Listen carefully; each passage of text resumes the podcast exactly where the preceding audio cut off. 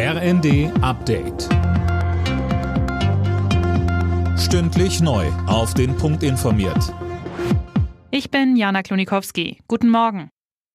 Im Streit ums Bürgergeld kommt offenbar Bewegung. Die Ampelparteien wollen den Forderungen der Union nachkommen und die sogenannte Vertrauenszeit bei den Sanktionen streichen. Das berichtet die Bild. Eigentlich hatten SPD, Grüne und FDP geplant, dass es sechs Monate lang keine Sanktionen bei Verstößen von Bürgergeldempfängern geben sollte.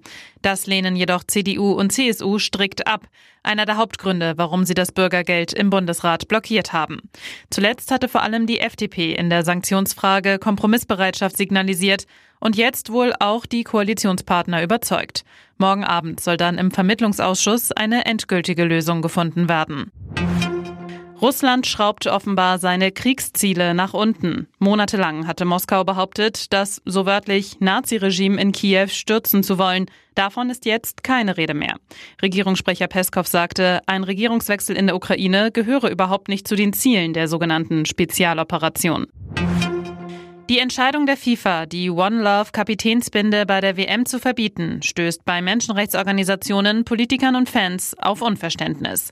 Bundesinnenministerin Faeser sagte im Zweiten. Dass das jetzt von der FIFA so untersagt wird, finde ich nicht in Ordnung, ähm, finde ich sehr befremdlich und finde es auch alles andere als gut, dass es jetzt wieder einmal auf den Rücken der Sportler ausgetragen wird.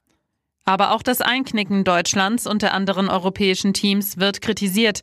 Der Queer-Beauftragte der Bundesregierung Lehmann etwa sagte, er sei enttäuscht vom DFB. Die USA und Wales sind mit einem Unentschieden in die Fußball-WM in Katar gestartet. Beide Teams trennten sich am Abend mit 1 zu 1. Zuvor feierten England und die Niederlande einen erfolgreichen Turnierauftakt. England gewann mit 6 zu 2 gegen den Iran, die Niederländer bezwangen den Senegal mit 2 zu 0. Alle Nachrichten auf rnd.de